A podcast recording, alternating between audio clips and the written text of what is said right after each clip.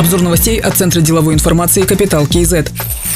Объем переводов из-за рубежа через международные системы за январь-июль 2020 года составил 153 миллиарда 300 миллионов тенге. После четырех лет непрерывного роста показатель сократился за последний год сразу на 24,5%, пишет аналитическая служба Рынкин КИЗ. Среди стран, откуда получены переводы, традиционно лидирует Россия. При этом объем сумм сократился почти в два раза – с 83 миллиардов 600 миллионов тенге до 43 миллиардов 600 миллионов. Следом идет Южная Корея. Объемы переводов из этой страны также сократились почти на 20%. За Замыкает тройку лидеров Кыргызстан 18 миллиардов тенге. При этом объем полученных оттуда денег увеличился примерно на 14%.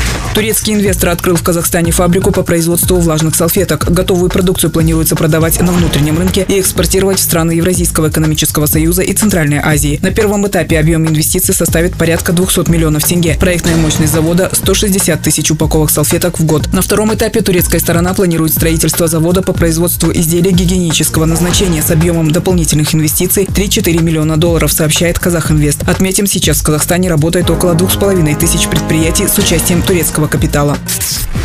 Столице завершился этап рассмотрения бизнес-проектов на получение грантов от Акимата по программе «Дорожная карта бизнеса». В этом году было подано 599 заявок, из них на конкурс отобрано 563. Проекты оценивали по видеороликам и бизнес-планам участников конкурса. В этом году все заседания комиссии проходят в онлайн-формате. Результаты и имена обладателей грантов станут известны в течение этой недели. В текущем году по дорожной карте бизнеса на гранты столичным предпринимателям выделено 260 миллионов тенге. Из них 60 миллионов тенге предназначены для предпринимателей моложе 30 лет.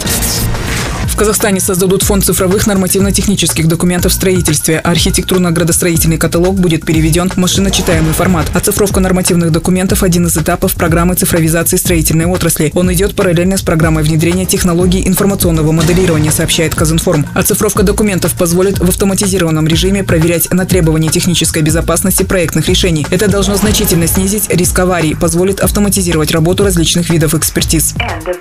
Другие новости об экономике, финансах и бизнес с историей казахстанцев читайте на Капитал Киезет.